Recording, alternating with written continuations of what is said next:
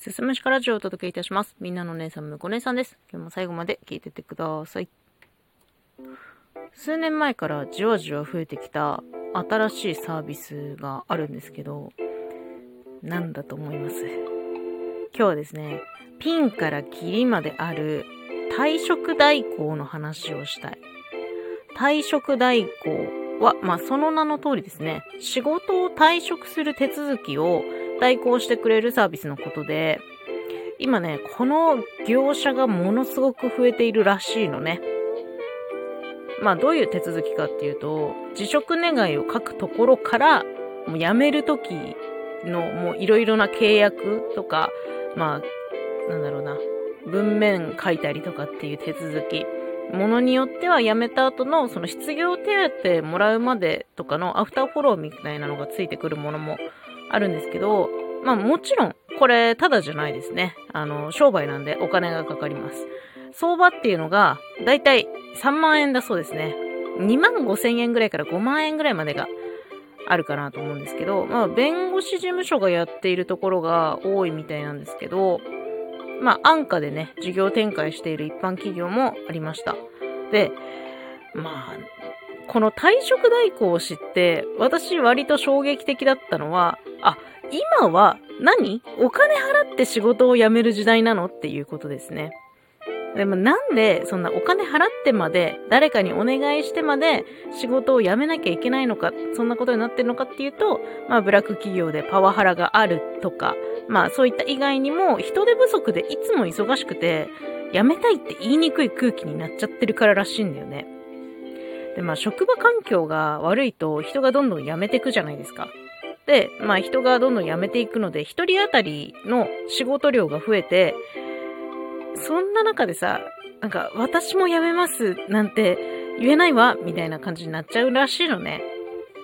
で、まあ、正直今どこも人手不足じゃないですか。人余ってるとこってないじゃないですか。で特にこの退職代行を使う業種が看護とか介護の業界らしいですね。まあ、その人手不足プラスアルファでパワハラが加わればもうやめますなんて怖くて言えたもんじゃないね。これが勤続年数長ければ長いほどもっと言いにくいじゃないですか。なんか辞めますって言えても、実際退職するまでめちゃめちゃ気まずくもなるだろうし、そこで出てくるのが退職代行サービスっていうものらしいのね。この退職代行を使わないといけないほど人はもうおそらく相当疲弊しているのではないかなというふうに思いますね。まあ、上司とか同僚の目がある中で、辞めますっていうのさ、なんか人生の中でもかなりハードなことだと思うんだよね。もう神経めちゃめちゃすり減るしさ、もうエネルギーも使う何かをやめるとか、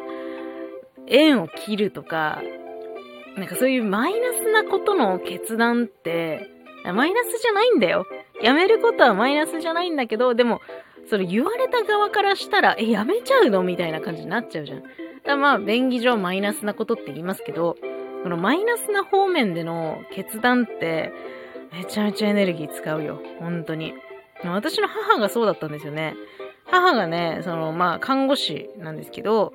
約30年間勤めた病院を、まあ、辞めるって決意して伝えるまで、まあ、当時私は中学生だったんですけど、その中学生の私の目から見ても、かなりきつそうでしたね。でも辞めてかなりスッキリしてましたけどね。いや、辞めれてよかったって本当に何何度も言ってました、その後。なんかもしかして、もう、日本中、みんな働いてる人疲れすぎて、エネルギー残ってないから、お金払ってでも退職代行を使って辞めようってなるのかもしれないなって思いますね。ちなみにこの退職代行を使った場合、なんか同業種には伝わってしまうらしいので、まあ、転職した際はそこだけ要注意かなというふうに書いてありました。今日はちょっとね、私の最近の衝撃、お金を払って仕事を辞める退職代行についてのお話でした。最後まで聞いていただいてありがとうございます。また次回もよろしくお願いします。